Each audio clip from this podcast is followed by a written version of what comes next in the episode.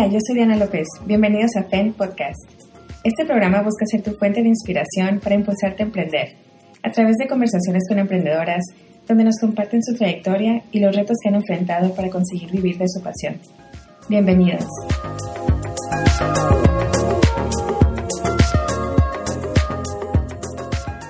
Hola a todos y bienvenidos a FEN Podcast. Yo soy Diana López y estoy muy emocionada porque tengo una invitada muy especial, Linda Franco. Linda es la CEO y cofundadora de la empresa Máquina Wearable Technology, ganadora del reconocimiento innovadora de MIT Under 35. Ha impartido pláticas en Women 2.0 en San Francisco y Google's Women Tech Makers. Linda, bienvenida, ¿cómo estás? Bien, muchas gracias por la invitación. gracias por conectarte. Y bueno, antes de hablar eh, de entrada ah, del proyecto Máquina, ¿qué fue lo primero que compraste con tu propio dinero? Lo primero que compré con mi propio dinero fueron unas tazas para mi oficina. Wow. Y todos los que trabajaban conmigo. Eso fue lo, que compré por primera vez. Yo creo que la primera vez que escucho que alguien se acuerda eh, perfectamente lo que compró. Qué padre. Y bueno, para todos los que no te conocen, cuéntanos un poquito acerca de ti. Cuando vas a eventos de networking y en general cuando te preguntan a qué te dedicas, ¿qué es lo que tú respondes? Bueno, yo soy Linda, soy mexicana, eh, soy cofundadora de Machina, he sido emprendedora eh, durante 10 años ya o más. Este, Machina sería mi tercer emprendimiento. Eh, vivo entre pues, San Francisco, México y Asia, entonces me estoy moviendo bastante. Pues me dedico a hacer ropa con tecnología y esto es integrar sensores que diseñamos nosotros a nuestras propias prendas de manera funcional e intuitiva. Me encanta. Y bueno, ¿les podrías platicar un poquito también a la audiencia cómo comenzó el proyecto y de dónde surgió la idea? Sí, Machine empezó como un proyecto de tesis en la universidad con mi socio Antonio. Él es diseñador textil, de diseñador textil y moda. Y este fue un proyecto rechazado por la universidad porque dijeron que era un proyecto bastante futurístico y poco viable. Y Antonio y yo ya llevábamos trabajando en otro emprendimiento igual, haciendo, bueno, más bien muy, muy enfocado al tema de tecnología como aplicaciones móviles, branding y, y todo ese tipo de cosas y pues yo estudié mercadotecnia, entonces él me, me invitó al proyecto para, para hacer esto una realidad y demostrar que sí era algo posible. Ay, qué suave. ¿Y, y cuál ha sido el reto más grande que han tenido eh, trabajando así como dos personas de la mano emprendiendo un negocio? Eh, hemos tenido muchísimos retos, eh, pero yo creo que el más grande y que nos ha costado mucho trabajo a lo largo de los años ha sido el, el escalar nuestros productos. Ah, muy bien. Sé un poquito más de, la historia de ustedes. ¿Cuáles son los sacrificios que has hecho tú a lo largo de esta trayectoria? Sacrificios, esa es una pregunta difícil. Pues sacrificios varios, porque pues obviamente nosotros vivimos nuestra vida de cierta forma eh, de manera incierta, no hay nada seguro en sí, eh, y nos vamos basando en diferentes retos conforme vaya cambiando pues el día, o sea, un, día te puede aparecer un proyecto nuevo, eh, puede haber problemas al día siguiente, em, entonces es, es, adaptarnos a pues, las adversidades a las que nos presentamos, entonces pues eso ha sido difícil, y difícil porque pues nos ha tocado estar lejos de nuestras familias eh, por el trabajo o pues no, no tener una vida tan común como mucha gente, por decirlo así. ¿Y qué dirías tú que ha sido el, el reto más fuerte para la empresa y cómo lo resolvieron? El reto más fuerte, pues yo creo que ha sido el equipo. Em, el equipo es algo que nos ha costado mucho trabajo a lo largo de, de estos años por varias razones. Una porque pues obviamente es un, Machine es una empresa muy ambiciosa, es algo totalmente nuevo, estamos prácticamente creando una industria que pues cuando empezamos nadie conocía el término de wearable technology, entonces eso no es tan fácil y aceptable para mucha gente. entonces eso ha creado fricción. Otro motivo también por qué cae dentro del equipo es porque ni Antonio ni yo tenemos background tecnológico, entonces el, el encontrar a la gente perfecta que sí haga la tecnología como nosotros las queremos ha, sido también difícil sin saber exactamente este, de tecnología. Y, pues el, volver al tema de adversidades, el ser emprendedor no es para todos, entonces eso también genera mucha eh, fricción eh, a la hora de estar ahora sí que en equipo de trabajo. Pero pues cómo lo hemos solucionado, pues ya hemos tenido experiencia de definir exactamente el tipo de perfil con la que queremos trabajar, eh, qué buscamos en un individuo, hacia dónde queremos llegar y pues si esta persona pues no, no lo cumple, pues no entra. Tenemos ya todo un proceso de contratación que elaboramos con una empresa, entonces, eh, aunque suena muy sofisticado tal vez, ya para nivel startup, para nosotros sí ha sido algo importante. Sí, por supuesto. En cuestión de contratación de tu equipo, ahorita se da mucho el irte por el ángulo de contratar en base a las habilidades o en base a la cultura del, de la empresa, ¿no? Del equipo. ¿Ustedes por qué ángulo se van o si toman una trayectoria distinta?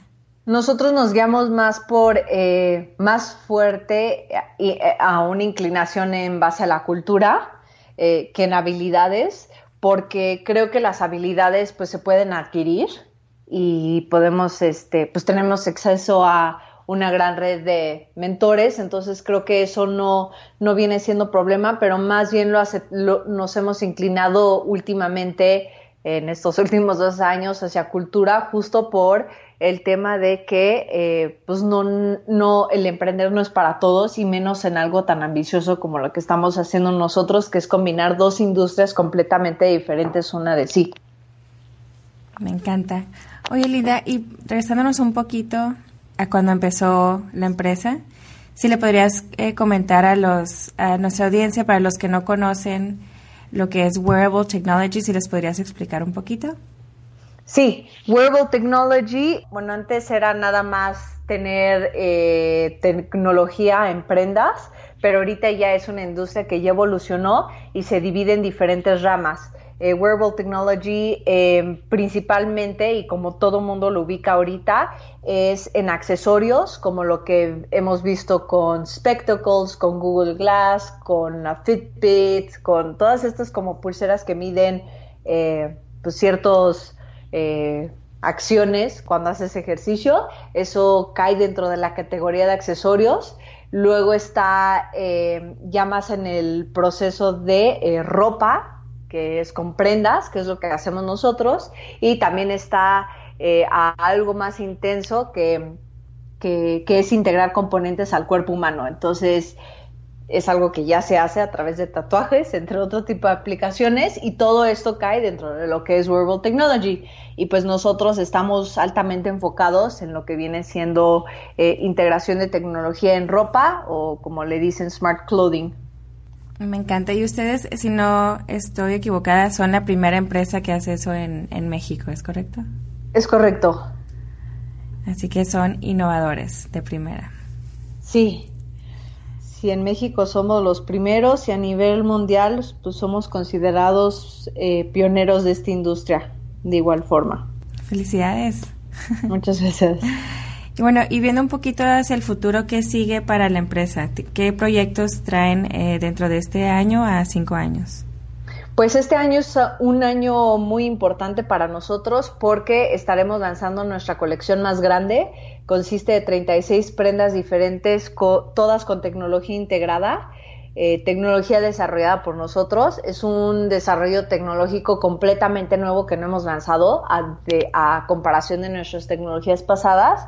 Eh, se llama OBI y es una familia de cuatro sensores que puede ser integrada en la espalda, en el pecho y en los brazos y tiene pues movimiento, tiene haptics, que es como todo esto de vibración para recibir smart notifications, eh, y tiene biometrics para medir niveles de sudoración, estrés, eh, y pues ahora sí que con nuestros productos puedes volar drones, puedes jugar realidad virtual, puedes este, contestar llamadas, puedes medir niveles de estrés, como hemos platicado. Entonces estamos muy emocionados de esto y eh, este año también estamos abriendo, abriendo nuestro showroom en, en Asia. Entonces, pues eh, es muy emocionante para nosotros eso y esperamos pues ir incrementando en los próximos años ahora que hay más noción de, de esta industria.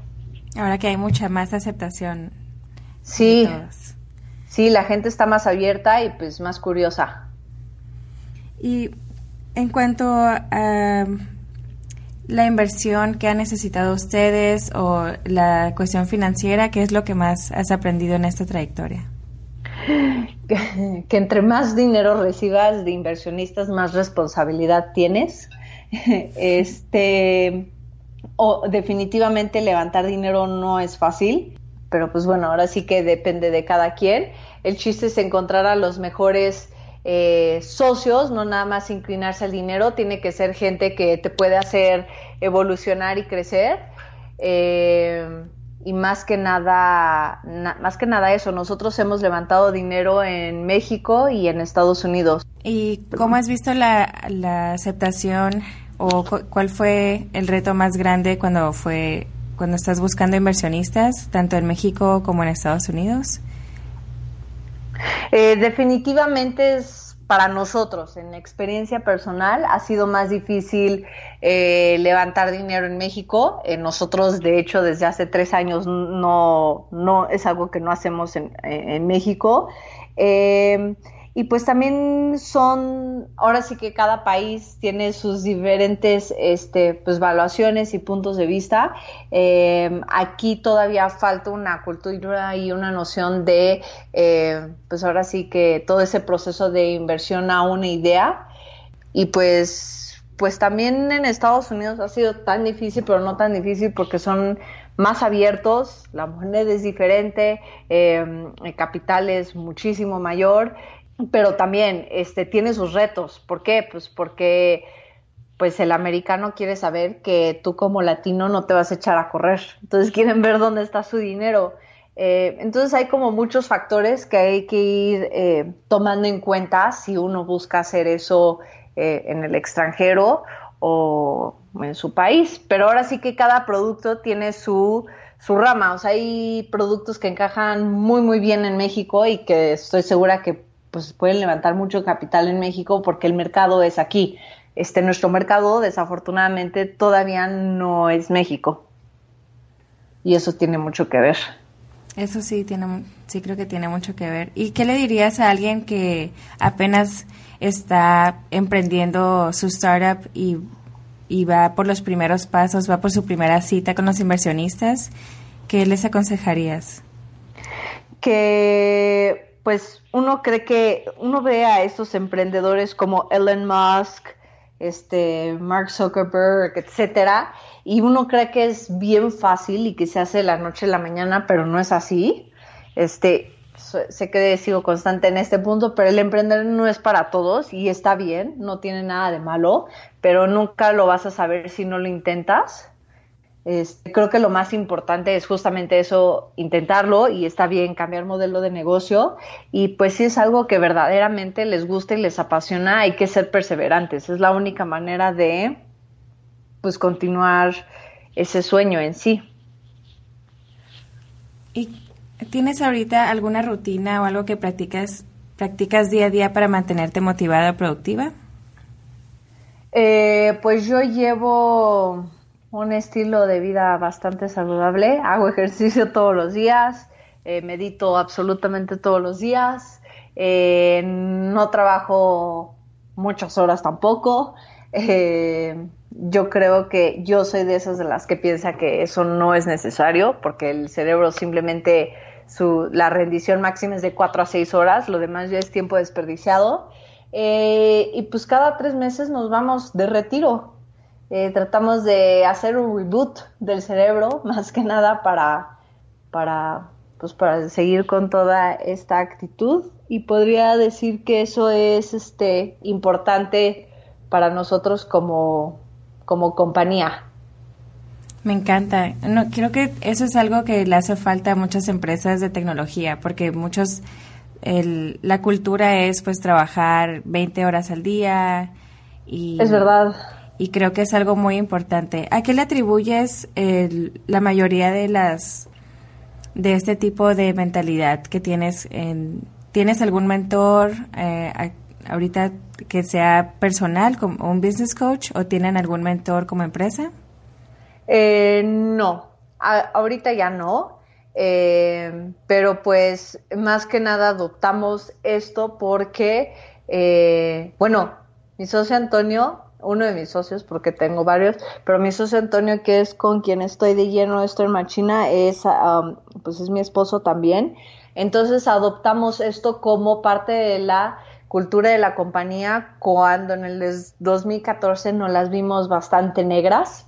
Entonces, este, cambiamos todo nuestro estilo de vida y a partir de ahí, pues ha habido cambios dramáticos, eh, pero ha sido por cosas que van pasando, no es tanto así por, por, por mentores ni mucho menos porque inclusive eh, cuando estamos fuera de México, eh, por ejemplo, ir a un gimnasio en San Francisco es muy caro, eh, el comer saludable en San Francisco es muy caro y muchos emprendedores no entienden cómo nosotros invertimos en eso, ¿no? Pero eso es por cosas que hemos vivido ya que nos ha hecho adoptar este estilo de vida. Y bueno, Linda, cuéntanos un poquito más acerca de la importancia de estar bien en en varias áreas porque veo que tú estás enfocada en tu salud, en la relación con tu esposo, en no trabajar tanto. ¿Y cómo encontraste ese balance y crees que realmente existe un balance? Yo creo que sí existe un balance. Eh, las personas que dicen que no tienen tiempo es porque no tienen control sobre su tiempo ni su vida. Eh, más que nada, yo creo que hay tiempo para todo nada más está en, nosotros. Y sí es importante pues, tener un balance porque eventualmente el cuerpo te lo empieza a cobrar. Eh, para gente que se están escuchando, que ya son emprendedores, yo creo que ya saben a lo que me refiero. Eh, hay muchas historias de eh, casos de salud, desde depresión, desde terminar en el hospital, cosas así, y todo eso es por eh, no llevar un balance en general. Eh, que sí ha sido difícil, sí, sí es difícil, eh, pero ahora sí que es poner una balanza sobre cosas que son este pues importantes y medir ese, ese riesgo y ese nivel de oportunidad que hay.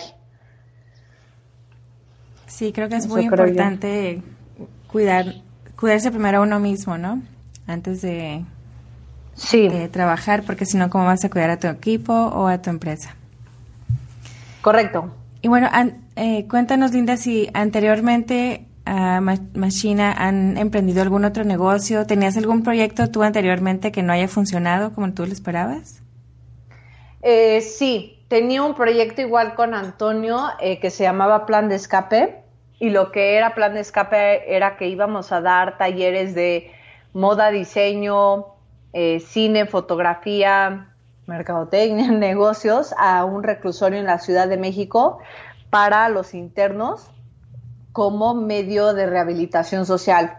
Em, es un proyecto que hicimos durante dos años y medio, eh, que tuvimos resultados impresionantes, eh, pero desafortunadamente vivimos en un país que no tengo que recordar lo corrupto que es.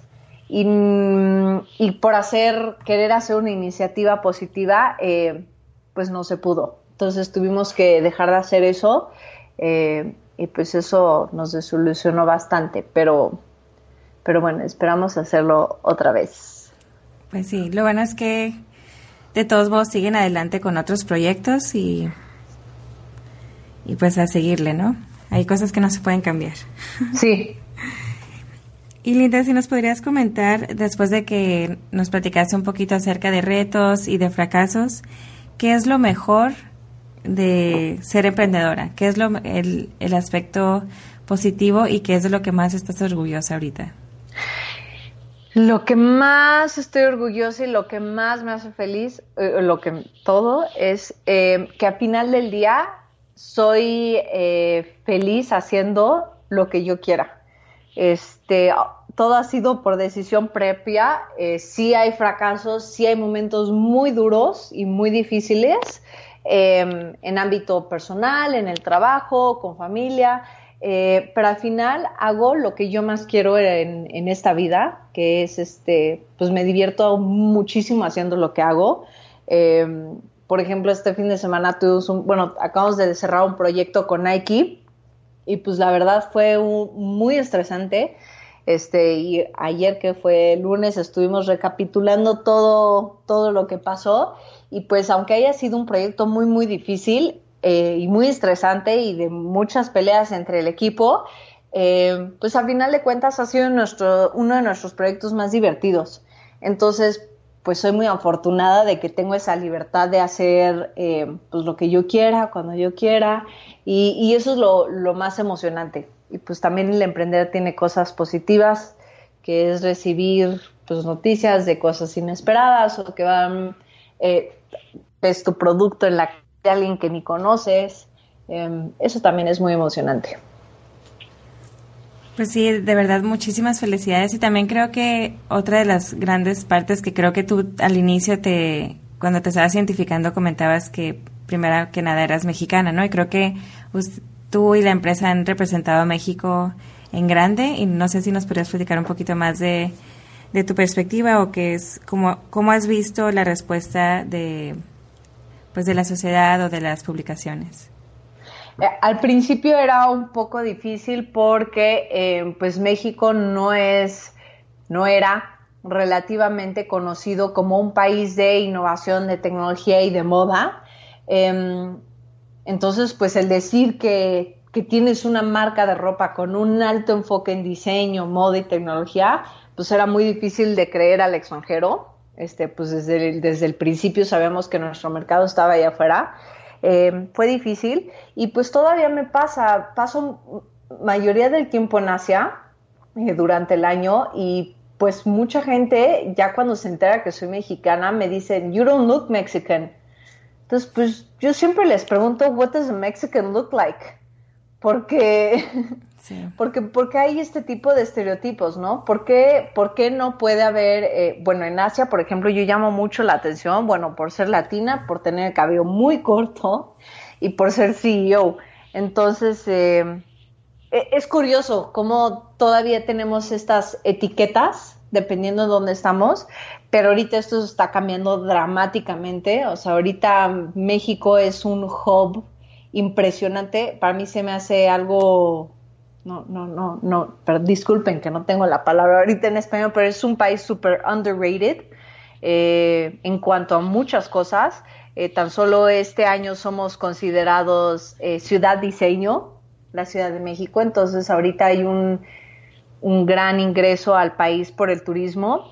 Este, bueno, ya vimos lo que pasó en los Óscares, hay mucho talento, hay mucha creatividad y pues el diseño está bastante fuerte actualmente. Entonces, ese, ese, y ese diseño que está saliendo a otras partes del mundo. Entonces, ya estamos siendo reconocidos como eh, pues exportadores de talento, de creatividad, de innovación e inclusive de tecnología. Ya tenemos, por ejemplo, Mérida, que es un gran hub de robótica, o pues los drones que salieron de Tijuana. Este, son, son, son cosas que ya estamos saliendo y cambiando perspectiva al mundo. Y pues ahora sí, que aunque nadie se la cree, yo es algo que le presumo a donde sea que voy, es que eh, Facebook, YouTube, Google, todas esas empresas vienen una, si no es que dos veces al año, a cazar el mejor talento de ingenieros en México, porque los mejores ingenieros están aquí. Me encanta. Eso es una realidad. Y sí, estoy completamente de acuerdo contigo. Creo que no, no es algo que se ve, pero sigue siendo un reto.